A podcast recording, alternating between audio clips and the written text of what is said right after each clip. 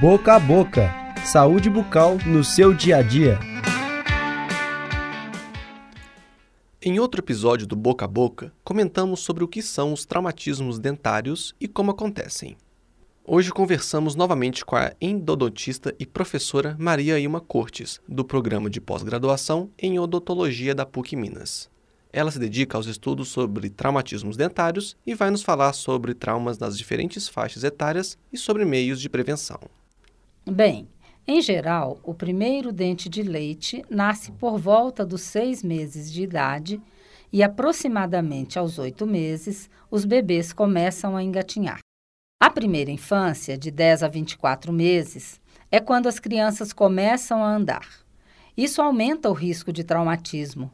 Nessa fase, devemos proteger quinas e gavetas de móveis, evitar o uso de meias e o trânsito em pisos escorregadios.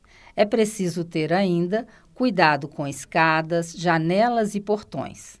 Vale chamar a atenção que a supervisão constante do adulto é muito importante. E as crianças maiores e os adolescentes que já têm os dentes permanentes, o que fazer?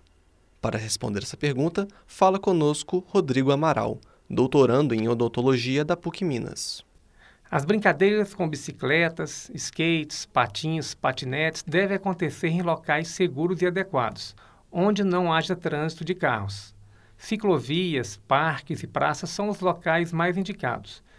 Mas é muito importante proteger a cabeça e a face. Portanto, o capacete e o protetor bucal são itens indispensáveis.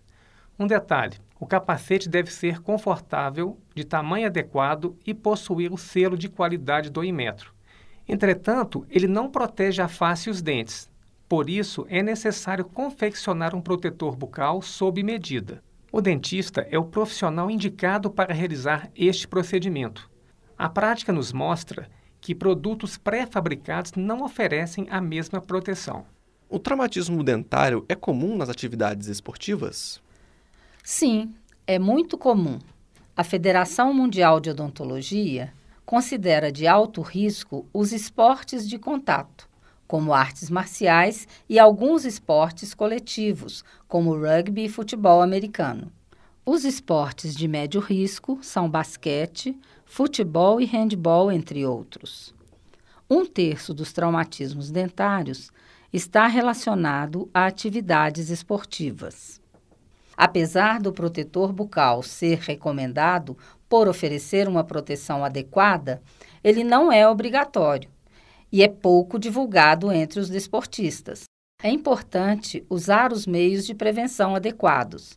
Se você pratica algum esporte coletivo ou usa como recreação patinete, skate e bicicleta, procure o seu dentista e converse com ele sobre a necessidade de confeccionar um protetor bucal.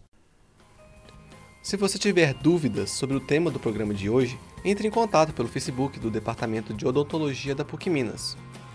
Este é um projeto de extensão do programa de pós-graduação em odontologia da PUC Minas, em parceria com a Faculdade de Comunicação e Artes. Este episódio foi criado e apresentado pela professora Maria Ilma Cortes e pelo aluno de doutorado Rodrigo Amaral. A gravação foi feita em 1 de outubro de 2019 no Laboratório de Áudio da PUC Minas, com apoio do monitor Rafael Coutinho dos técnicos Clara Costa e Wesley Diniz, sob supervisão da professora Yara Franco. Eu sou Rafael Coutinho, estudante do curso de jornalismo.